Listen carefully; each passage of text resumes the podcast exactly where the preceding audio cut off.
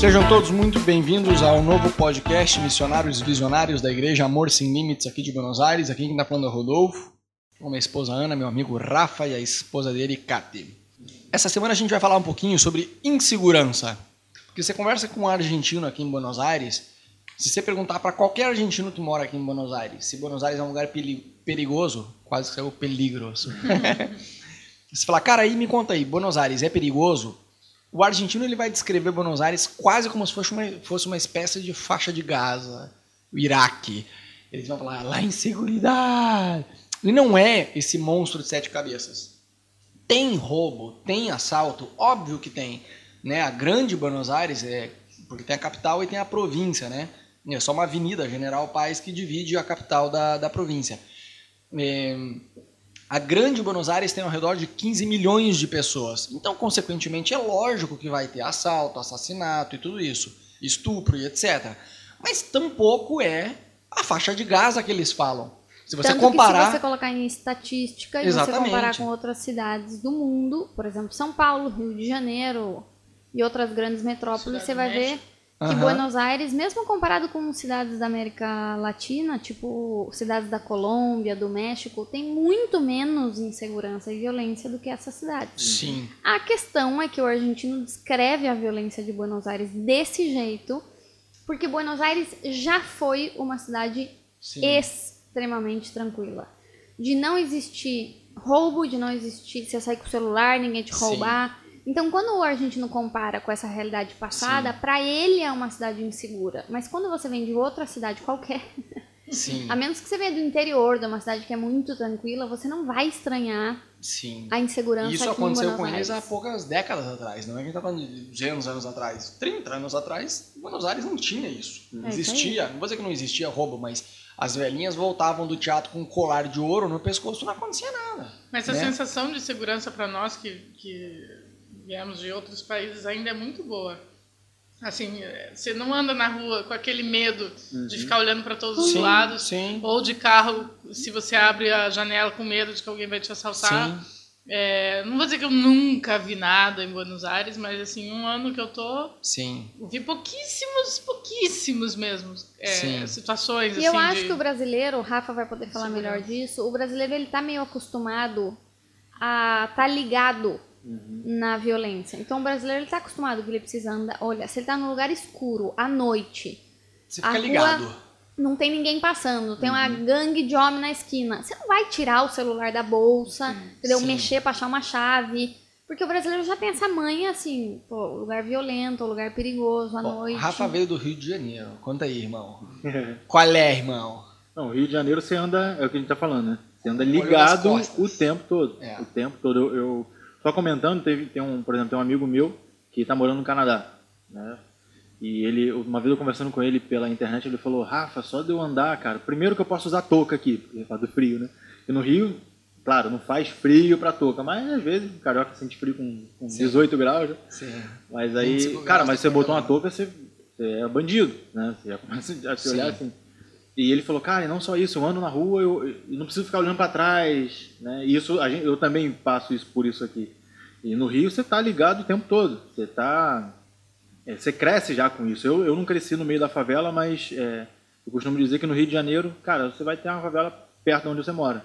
Onde você, Sim. não, mas eu moro, sei lá, a não ser que você more lá num canto, ah, mas eu moro no Recreio, cara, mas se você olhar ali para trás, tem alguma favela. É. é. Tem que ser mais na barra ali. Sim. Barra é mais. Sim, e aí, mas aí depende mas também. Se você anda um pouco, você tá ali na Cidade de Deus, você tá ali, sabe? Sim. É, então, assim, mas é, eu, eu que cresci nisso, cheguei aqui, eu, isso que eles falavam, ah, mas aqui é, é insegurança, que eu falei, cara, não tem. Vocês não sabem o que é insegurança. Graças a Deus nunca me passou nada. Nunca, nunca, nem sei se fala assim, tipo, em português, nunca me passou nada. Nunca te aconteceu nunca, nada. Nunca me aconteceu nada. O espanhol já, já já. Baralha tudo. Mas nunca fui assaltado, nada, graças, graças a Deus. Mas é, é uma coisa que, que, assim, não tem comparação. Sim. E aqui, a liberdade que eu tenho, outro dia eu estava conversando com a Cat. A cidade também é muito noturna, né? Sim. Coisas, o pessoal já janta tarde. Sim. Você sai três horas da manhã na rua, tá cheio de gente. Cheio de gente. O pessoal chega na, o pessoal chega na boate esse horário, tá começando é. duas, três horas da manhã. É, mas assim, por, por ser muito noturna também tem um pouco mais de movimento. E, Sim. e acho que não é só a gente que sente isso, porque a gente também tem amigos colombianos, mexicanos, venezuelanos que moram em Buenos Aires e eles acham super segura uhum. a cidade Sim. em comparação com a cidade deles. Uhum. Tem um amigo da Colômbia que fala que na cidade dele não dá pra andar com o celular, você não pode atender o celular dentro de um carro, Uau. mesmo que seja de um táxi. Porque as pessoas vivem realmente com medo de assalto. Sim. Então, não é o que pintam desde o ponto de vista de é, um argentino. Você não se assuste se você escutar um argentino falar que Buenos Aires é a faixa de Gaza, porque não é tudo isso. Né? Eu vim de Curitiba, morei lá 30 anos, depois fui morar no Rio de Janeiro. Ao contrário do Rafa, ficou 26 anos lá e nunca aconteceu nada. Eu fiquei lá um ano e um mês. E nesse um ano e um mês, cara, tipo, aconteceu de tudo.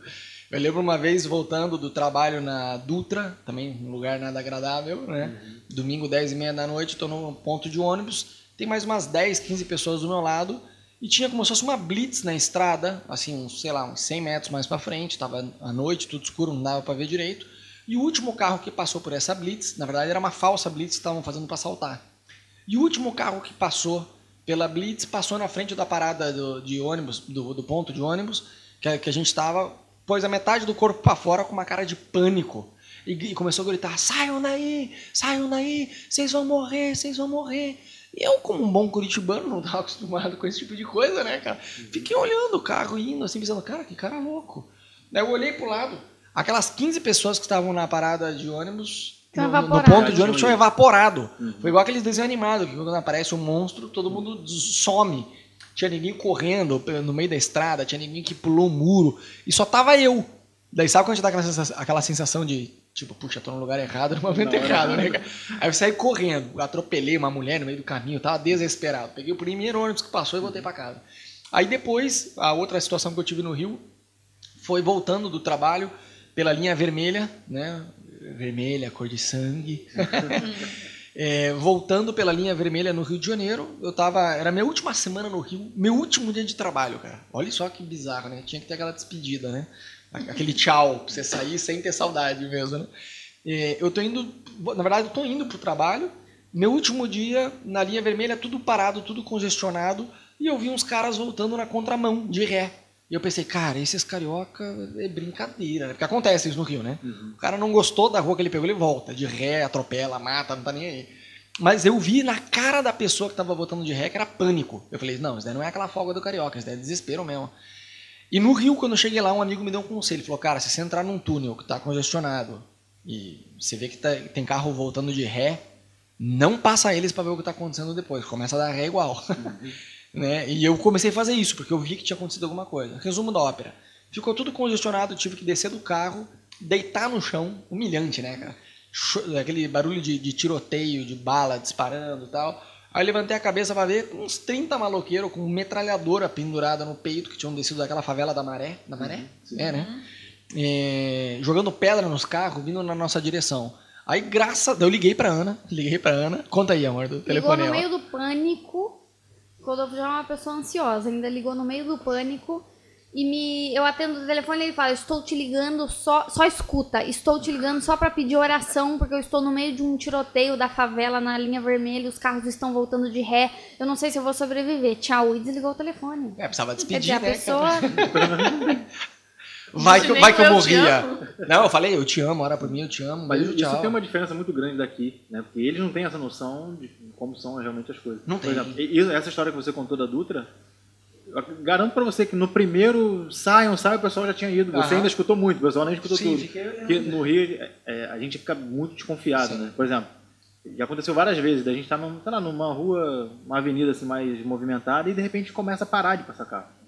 E nisso, o carioca já fica ligado, fala, cara, tá acontecendo alguma coisa. Sim, sim. Ou então tá, então, então tá passando mais devagarzinho, sim. passa um, passa, fala, cara, aconteceu alguma coisa.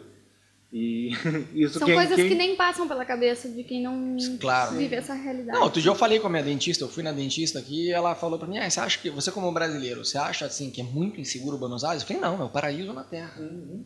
Quase apanhei dela.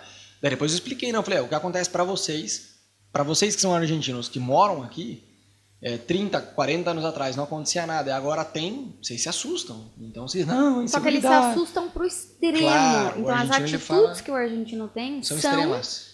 como se você estivesse num país que está em guerra civil, que você vai É. descer ali na esquina e vai explodir uma bomba na sua cabeça. Então, você tenta entrar num prédio. Aqui tem muito prédio residencial que também é comercial, né? Então Sim. tem dentista, médico, escritório dentro de um prédio residencial, você precisa apertar a campainha. E aí vem uma pessoa passando pela Sim. porta, ela abre a porta no Brasil, o que, que você faz? Eu também vou entrar nesse prédio, você entra junto, aqui não. Aqui eles chegam a fazer assim com o braço pra você e fechar a porta na sua frente. E não interessa se você é uma velhinha de 180 Ou tem o anos de esquema idade. da pizza, né? Do delivery, Claro. de quando entregam em casa, que fazem você descer, não deixam. Sim, você pede pizza, você tem, que, você tem que descer. Você não pode dizer, ah, eu deixo entrar. Não, deixa entrar uma ova. Você tem que vir descer e abrir. Ou as lojas que são todas gradeadas. Eu acho que Sim. quando eu cheguei, isso foi o que mais Isso me. me assustava, não Parece que é, tá numa cadeia. Foi mais diferente, assim, tipo, nossa, eu não posso nem entrar na loja. Eu tenho que pedir por uma janelinha como se fosse aquelas de loteria, de banco, Isso. que é uma janelinha pequenininha, você e pede é, alguma coisa de papelaria ou o que for, uma, uma loja de conveniência, elas te passam ali por, por aquele buraquinho pequenininho o produto que você E pediu. loja de roupa, de sapato, loja de marca, fica chaveada. Uhum. Então você tem que apertar a campainha. Imagina, você tá indo na Zara, você tem que apertar a campainha na rua pra vir uma pessoa e abrir pra você. Sim, eu penso, sim. cara, se a pessoa tá mal intencionada e ela tá com uma arma na bolsa, ela aperta a campainha igual você abre pra ela, ela entra e Sim. assalta a loja. Mas. É igual onde eu moro. Eu moro no, no sétimo piso. E assim, só que a, a encarregada, né, a porteira tá lá só até de 8 da manhã até as 5 da tarde.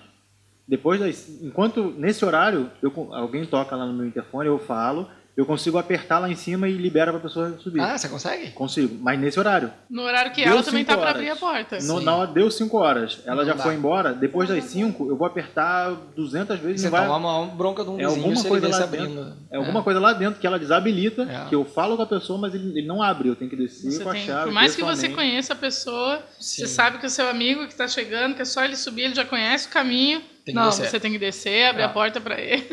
É bizarro. Eu dou aula numa escola de cinema e também tem aula lá, sei lá, tem oito alunos. Cara, é bizarro. O dono da escola, ele escuta o interfone, ele pega o elevador, desce, abre para um aluno. Ele acaba de subir, toca o interfone de novo, ele desce, abre para outro aluno. Ele tem que ficar subindo, descendo, subindo, descendo. Cara, é, não é mais fácil abrir aqui de cima, tipo assim, mas ok, né? Mas quando você também, é o que a gente tava falando antes em outros podcasts, quando você estuda a história e a cultura, você fica mais tolerante com essas diferenças, Claro, né? é verdade. De repente você pensa, pô, esse cara que tá desesperado, fechando a porta na cara de uma velhinha de 180 anos de idade, tá querendo entrar no prédio, pô, você acha que ela tá uma granada embaixo da bolsa dela? Não tem. Mas você pensa, quem sabe esse cara teve um irmão que foi sequestrado na ditadura militar, alguma coisa assim, você fica Sim. mais E tem o tolerante, lado né? espiritual disso também. né? Claro. De você confiar em Deus. Né? Sim. É aquilo, a falta Bíblia... aqui, né? Falta. Uma vez que falta, que tem ausência de Deus na cidade e de pessoas que confiam em Deus, o medo corre solto também, entendeu? Você vê Sim. que o medo que o argentino tem, ele é desproporcional A realidade. à realidade. Mas é um medo daquilo que a Bíblia diz que quem teme não está aperfeiçoado no amor, realmente. Sim. Se a pessoa não conhece a Deus, o medo toma conta. Eles acham que eles todo dia saem de casa com medo. Sim. E é uma coisa cultural também, é, igual a gente brinca, os argentinos brincam muito também, que o brasileiro é um povo muito alegre, que não quer, tipo, não leva nada a sério ao país do samba. Aqui literalmente é o país do tango. Sim. Então, realmente as coisas são, vão mais pro drama, pro exagero, né, pro, Sim. para enxergar mais o lado negativo, digamos, o copo menos é, metade vazio do que metade Sim. cheio. Sim. Mas é uma questão de cultura mesmo. Sim. Uma vez que você aprende que esse é o jeito deles, o jeito deles é o tango, não é o samba, Sim. você também Se é, adapta. acaba tendo uma compaixão maior, Sim. né? Não, e tem, vamos dizer, tem lugares na cidade que você tem, tem que ficar ligado, né? Claro. Por exemplo, você vai para Retiro, Constituição. Constituição. Vai pegar táxi. Um táxi você vai ser La. Boca. Flores, La entendeu? Boca. La Boca. Tem lugar que você tem que andar igual no Rio. Exatamente. Ou você vem, de, vem turistar aqui, vai andar com uma mochila nas costas na Florida. Vão te roubar. Entendeu? Mas, no- de forma geral, é tranquilo, cara. Não é muito diferente de uma outra metrópole, né? Sim. Diria até que é mais tranquilo. Né? Sim, bem mais. Ah, comparando acho que com as principais capitais da América Latina, sem dúvida, Buenos Sim. Aires está entre as mais seguras. Sim. Bom, gente, é isso. Esse foi o podcast sobre a questão da segurança ou a falta dela aqui em Buenos Aires, né? Se você ainda não entrou no nosso site, entra lá, amorsimlimits.tv. E você também pode nos encontrar pelo Facebook, nossa página é Iglesia Amor Sem Limites. Você pode pesquisar lá que você vai nos encontrar. Ok? Deus te abençoe.